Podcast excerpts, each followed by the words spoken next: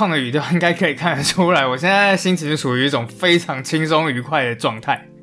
不过现在回头看起来，我才发现我自己的 podcast 已经两周没更新了。这不是因为我偷懒，而是因为上周我终于做完了一个我自己个人认为是二零二一年最难的一个案子。说起来，这个案子其实算是我人生里面一个小小的里程碑吧。事情要从我大概五年前开始说起，那个时候我真的是决然一生的回到了台湾。手上就是什么东西都没有，只有一大堆从图书馆里面扫描的书信集啊、回忆录啊，还有一张超难找工作的历史系硕士证书。对，好像这两天在迪卡历史系找工作的事情变得蛮爆红的。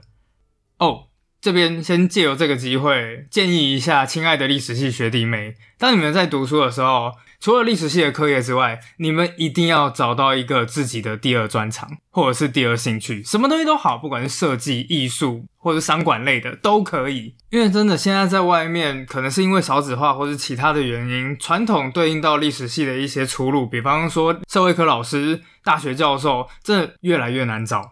所以你一定要有一些其他的东西来作为你求职的敲门砖。不过我也可以跟各位保证一件事情，就是你们的时间其实并没有白花。因为当你们进入到一些其他的职场或者其他的领域之后，你在历史系上面所受到的人文素养还有分析能力，一定有办法让你在那一个职场里面走得更宽更远。像我其实就算是蛮幸运的，因为在读硕士的时候，其实我也没有什么别的兴趣嗜好，但是刚好那段时间就是迷上了相声。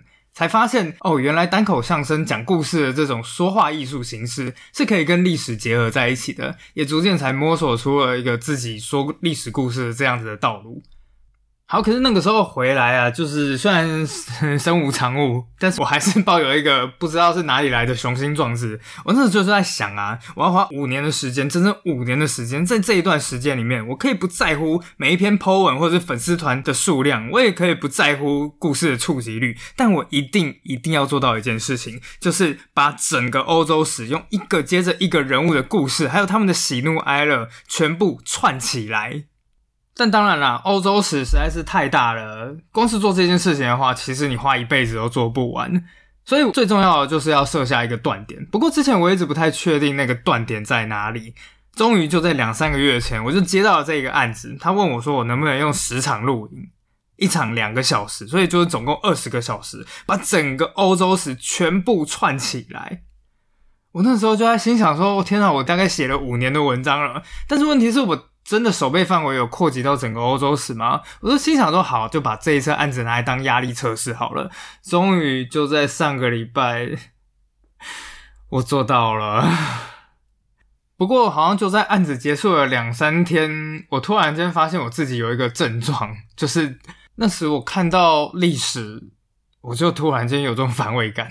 这实在是让我还蛮震惊的，我有点吓到，因为这个症状从来没有发生在我的身上过。我原本那时候还觉得啊，我是不是 burn 到了？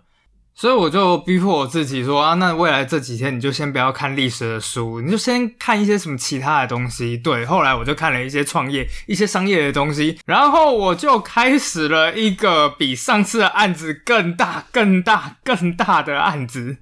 我突然发觉，我好像不适合放假。再放假，我可能会累死。不管怎么样，上一个阶段即将暂时的画下一个完美的句点，那下一个阶段也就即将开始啦。不知道未来会发生什么事情，总之愿命运保佑我吧。好，那在那一些计划开始之前呢，该过的生活还是要过啊，该录的 podcast 你还是要继续录啊。那这个系列我们到底要讲什么呢？对，其实我原本也在想说，到底要录什么东西。但是就在放假这几天，我突然间去看，好像蛮多出版业啊，或者是一些影视界，接二连三的开始出现了一些有名西方女性的故事。像出版业最近就是出了《梅克尔传》啊，然后在影视界里面也有就是描述戴安娜王妃的史宾赛。当我在看到这一些故事的时候，我突然间发觉他们那些人经历的这个时代啊，几乎。可以把整部现代史全部一个个串联起来。对，好，我又走回了历史的东西。可是这次我的系列，我自己个人非常的喜欢。而且说老实话，我不知道我自己会录几集，因为好讲的东西真的太多了。但是我向各位保证，我现在文稿已经完成了，非常非常的精彩。这个系列就叫做《她的故事》，就是一部现代史。那个“她”就是一个女字旁的“她”。而我们出现的第一位女主角是谁呢？当然就是我自己亲身经历的时代——德国总理梅克尔。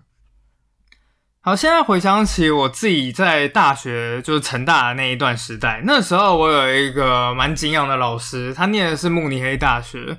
他在念书的时候，刚好遇到了一九七二年的慕尼黑事件，而且他刚好在慕尼黑奥运村里面打工。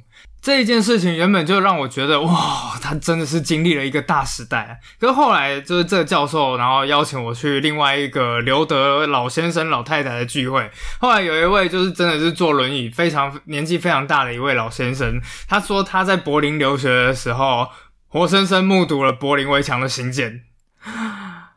那一瞬间，你就会发现，哇，他们每一个人到德国的时候，都经历了一些大时代。可是突然间想一想，之后我到德国去之后，感觉好像这一切都风平浪静，什么事情都没有。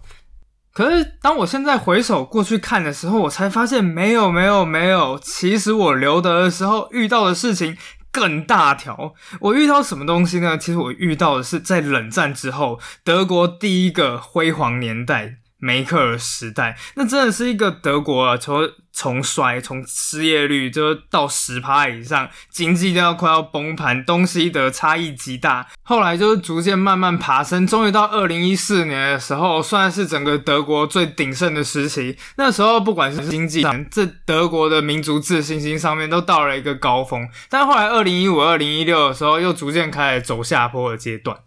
后来我才发现，我经历的大事真的是。一点都不比我的老师们少，所以在这次讲梅克的时候呢，我也会结合我自己的个人经验，那个历史事件真的发生的时候，我在德国到底看见了什么事情？那时候的整个时代氛围到底是怎么样？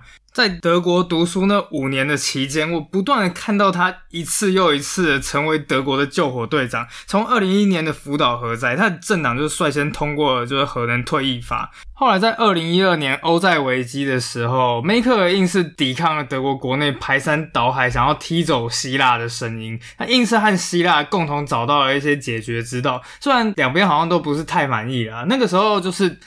整个德国其实正在封一个就是欧洲杯的这个足球赛，刚好在忘记哪几强的时候，德国就对到了希腊。那时候我就看到有个标语还蛮有趣的，他就讲说是时候把希腊踢出 Europe 了。这其实就是有一种双关语的标语啊，就是一方面就是把他踢出欧洲杯，另外一个就是把他踢出欧盟这样子的感觉。等到这个欧债危机好不容易终于告一段落之后，二零一四年又开始爆发了克里米亚危机。这时候的梅克尔要面对的就是更加危险的俄罗斯的普丁，他硬是和普丁僵持了十几个小时，硬是在就是从中找到了一些妥协之道。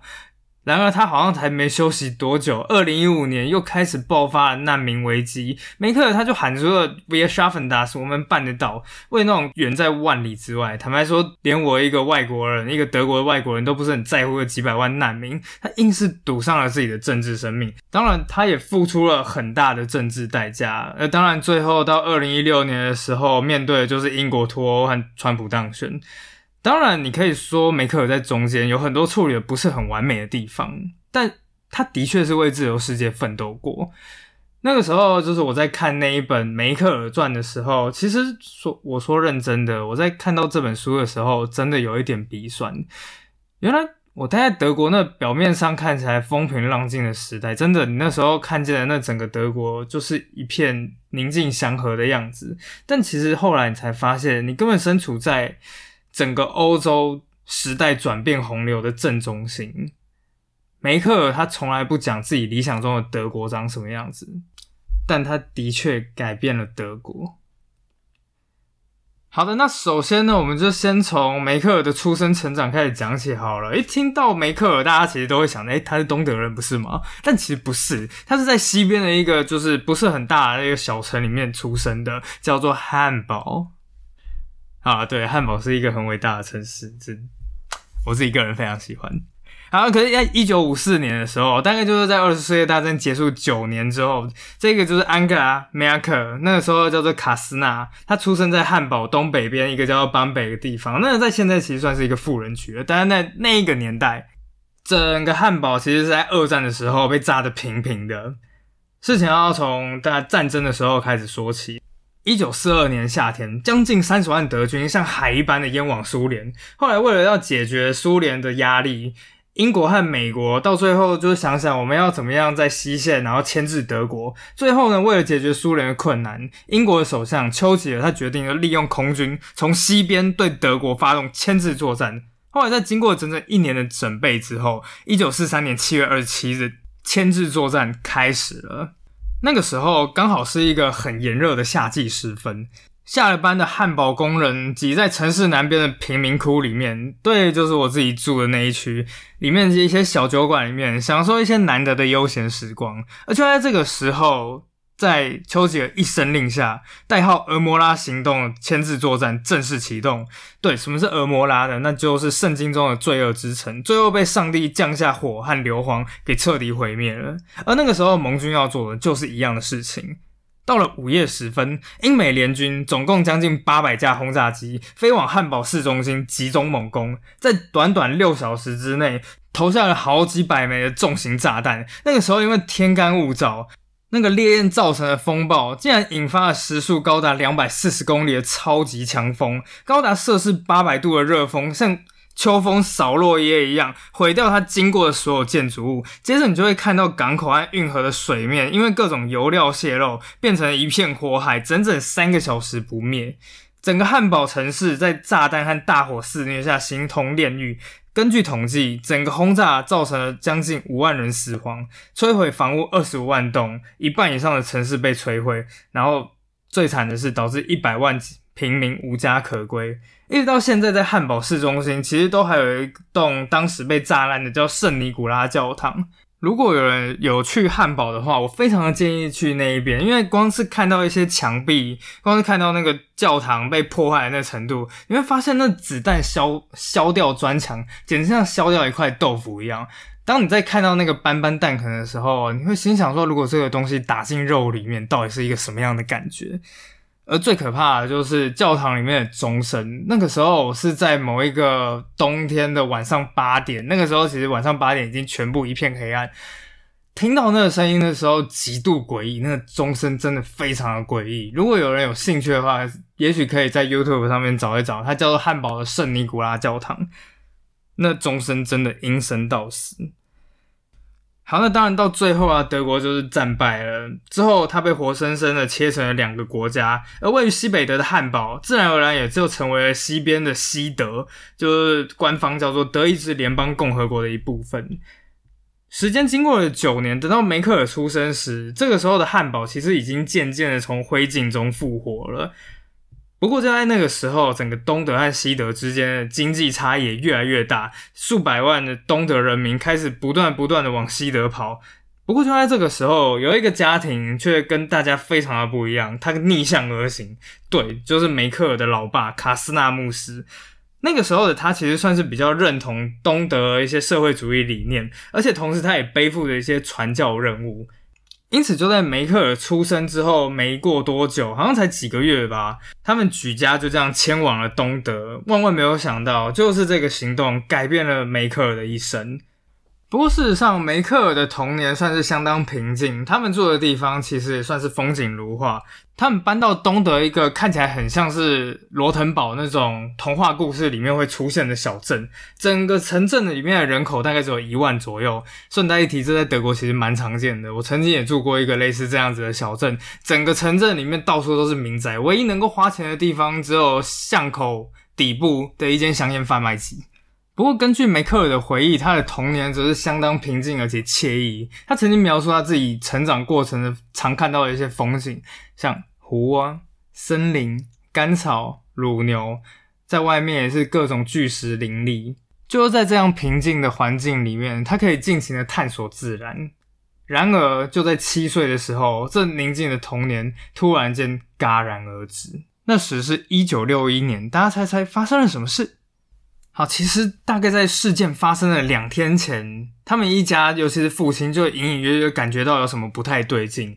因为那个时候他刚好开车，开车的时候，突然间爸爸就注意到，诶，为什么公路旁边的森林里面有成捆成捆的铁丝网放在那边？那时候爸爸还对妈妈说：“真是奇怪，他们到底要干嘛？”后来时间就到了八月十二日。这一天对于绝大多数的柏林人来说，这周末其实就跟其他的夏日周末没有什么两样。当时的气温是二十四度，干爽而舒适。柏林人在路边的咖啡厅里面闲聊啊、晒太阳啊，其实就跟现在在德国做的事情差不多。而附近呢，正在举办一年一度的儿童庆典，在街上到处都回荡着旗帜的飘带啊。柏林的小孩们就打闹着，或者是要家长给他们买冰淇淋或者蛋糕。而在附近。一个叫做万湖，风景如画的湖上面，一艘艘帆船也这样接连驶去过去。但随着入夜之后，这一切就开始不同了。午夜零点零一分，三声尖锐的警报声顿时划过夜空。东柏林边防警察突然间在半夜被急急忙忙叫醒。一个军官睁开惺忪的双眼，看了就是传送过来的公文，在这序文里面，他读到了一些东西，顿时让他的冷汗流了下来。他读到一些西德的极端派意图使德意志帝国主义再次肆虐全欧，为达到这一个目标，北大西洋公约组织正式开启解放东德计划，准备随时进攻东德。而我们东德为了反制，我们要必须立即建造一座高墙，保卫东德以及东柏林。读到这里，这位东柏林边防军的上尉马上惊醒，下令叫醒所有人，全军戒备。东德边防军立即全体戒备，立刻开始封锁了东西柏林边境。等到凌晨一点十一分的时候，这时位于西柏林地区的路透分社电传打字机接连响起，哒哒哒哒哒哒哒哒哒哒哒。一名记者疑惑的拿起了纸条，读了上面的文字之后，冷汗马上掉了下来。在里面上万字的华沙条约组织决议文里面，只写了一件事情。他们说，东德人民正在受到西方政权的诱惑和欺骗，最后纷纷做出逃离祖国的决定。而我作为回应，华沙组织成员国正在确保在整个西柏林周边建立起可靠防卫和有效的控制。这是什么意思？记者马上就冲上车，开往东兴柏林边界，准备看看到底发生了什么事情。不过呢，当他开着车来到了就东西德边境的布兰登堡门前，一名手持着红色信号灯的东德警察马上拦住了他的去路：“你不能再往前走了，边界关闭了。”这时的记者突然间看到一辆又一辆的东德运兵车从他面前经过，似乎永远也走不完。他急急忙忙的冲回进自己的办公室，写下了一条震惊世界的紧急报道：东西柏林边界在今早关闭。是的，就是在那一天，就是柏林围墙开始建起的日子。根据梅克尔他自己的回忆，那年我才七岁，第一次看到父母像是天塌下来似的那样不安。他们不知道该做什么或说什么，我妈妈整天都在哭。然而，他们也无能为力。地球上最严格的边境管制切断了他们一家与远在西德的汉堡亲友所有联系。一条长达一百六十八公里的柏林围墙宣告，从此以后，东德成为一个监狱国家。在东德那个时候，梅克尔才十多岁，他就已经学会了要低着头，在这高压的体制下面存活，就是必须要不出风头。不过到了梅克尔大概十四岁左右的时候，整个共产铁幕似乎都已经出现了一线生机了。那个时候是一九六八年，在西边他们就是浩浩荡荡的学生运动，这我们之后也会讲到，我一定会讲到的。这个故事非常的精彩，我个人很喜欢。可是，在东边它发生了什么事情呢？对，就是在历史课本上面都会出现的布拉格之春。事实上呢，布拉格之春的发起者刚好就是捷克斯洛伐克的总书记，一个叫做杜布切克的人。这个人跟当时一般的共产主义政治人物很不一样。首先，他就很符合当时年轻人的口味啊，他非但不独裁，讲话也不会讲那种模棱两可的东西。或你去听，就是比方说史达林或者是毛泽东，他们讲话的东西其实每一个字你都听得懂，但是连起来你就是不知道什么意思，然后就让下面的人去揣摩。不过杜布切克不会这个样子，他不独裁，而且也很习惯倾听下面的人的声音。而更重要的事情是，他结束了捷克斯洛伐克境内的所有媒体审查制度。从一九六八年年初开始，整个捷克斯洛伐克里面，尤其是布拉格里面，开始出现了各种新的东西。其中一个东西就是新的售报亭。那个时候，在布拉格市中心里面，甚至人们可以在里面买到一些资本主义国家的报纸。那报亭里面啊，里有一些阅览室，甚至提供咖啡。等到晚上的时候，小屋里全部都坐满了读报的人。这种自由的现象啊，在整个苏联集团里面，从列宁、史达林一直到现在，从来都没有出现过。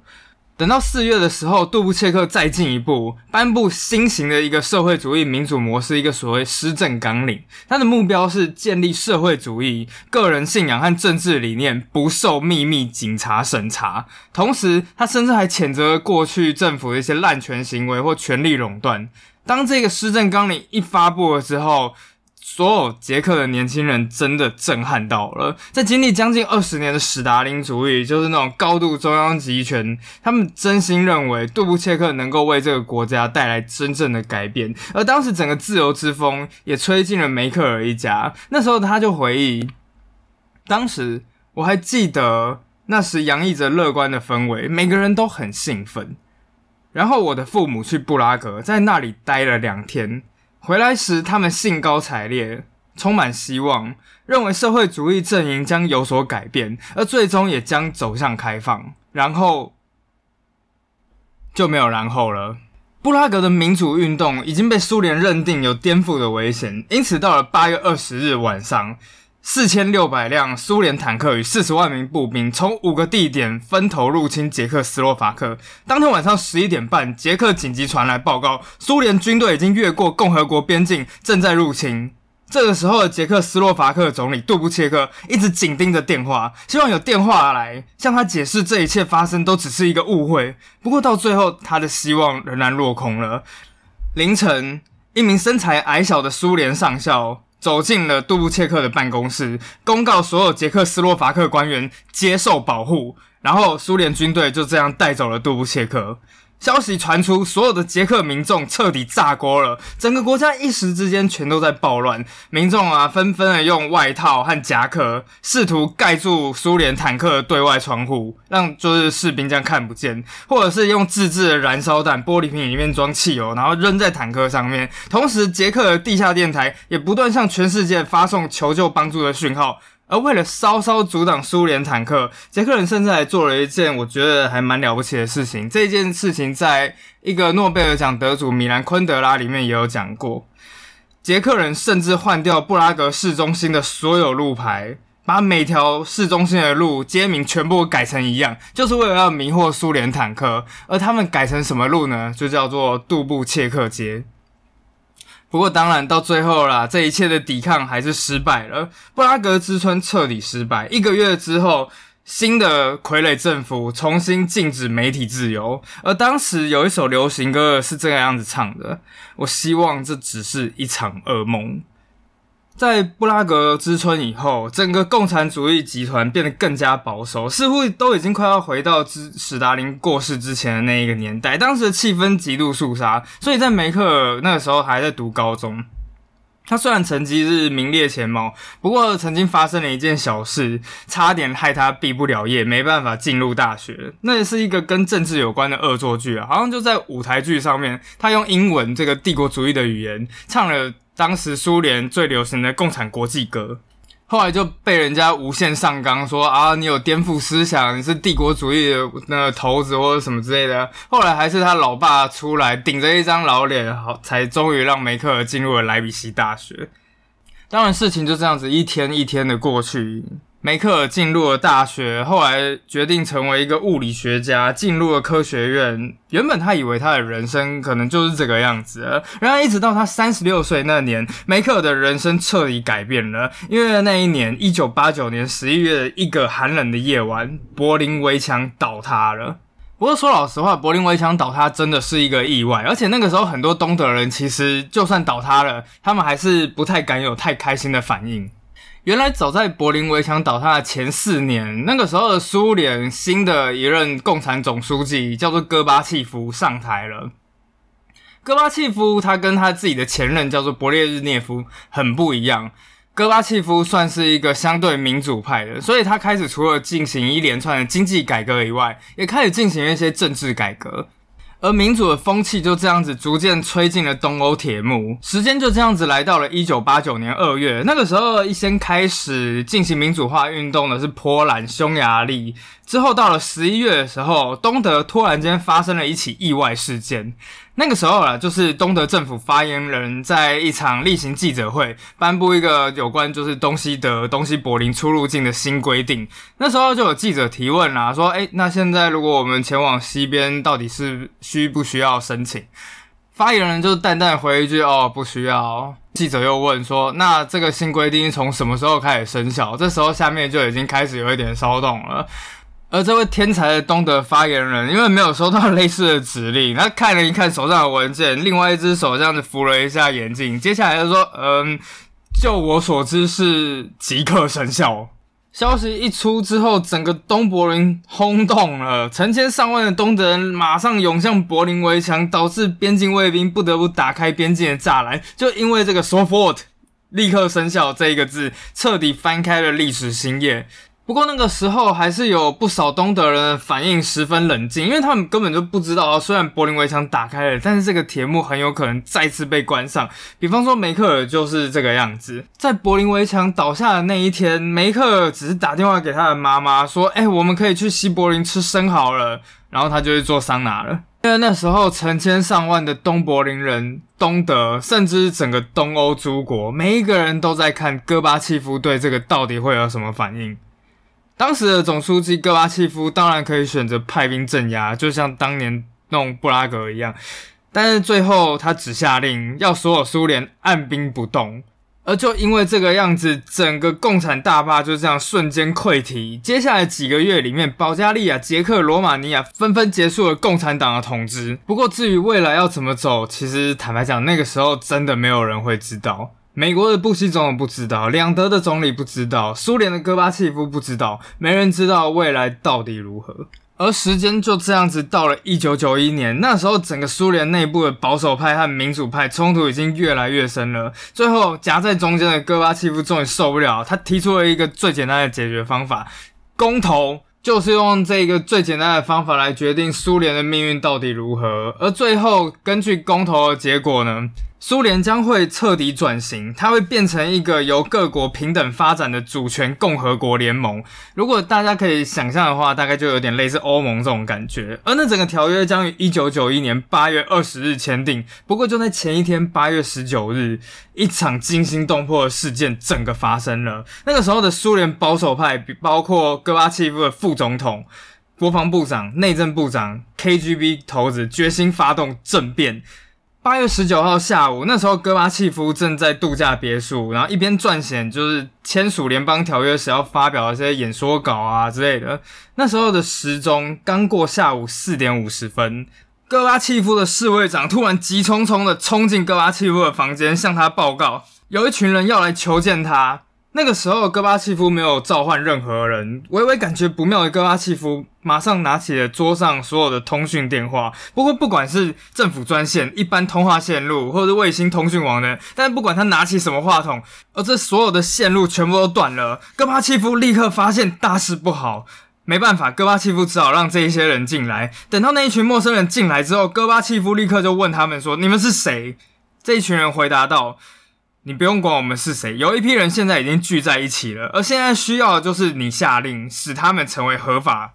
当然，戈巴契夫马上对他们晓之以情，动之以理。他跟那一群人讲说：“就算你们宣布明天进行戒严，那又怎么样？你们下一步应该要怎么办？你以为苏联人民会欢迎一个独裁领袖回归吗？不过当然了，就算不管戈巴契夫再怎么据理力争。”来软的来硬的，政变者早就已经做好了万全的准备。这个时候，一支边境部队，甚至是一个小舰队，已经把戈巴契夫的度假别墅团团包围。而这个时候，戈巴契夫身边有的是什么东西呢？只剩下孤零零的三十二名侍卫。从此，他被软禁了。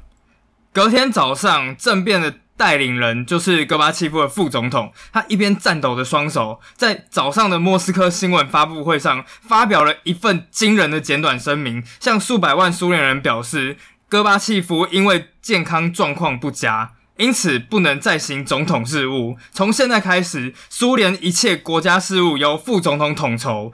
他宣布，我们要清除我们街道上面的犯罪分子，并且恢复苏联人民的骄傲与荣誉。大量的苏联坦克开始开进了莫斯科的国会大厦之前，团团包围。而这个时候，一名民主派的领袖人物叶尔钦将在几个小时之内成为名副其实的苏联英雄。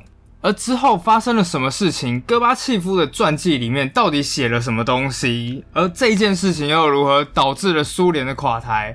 我们下集再续。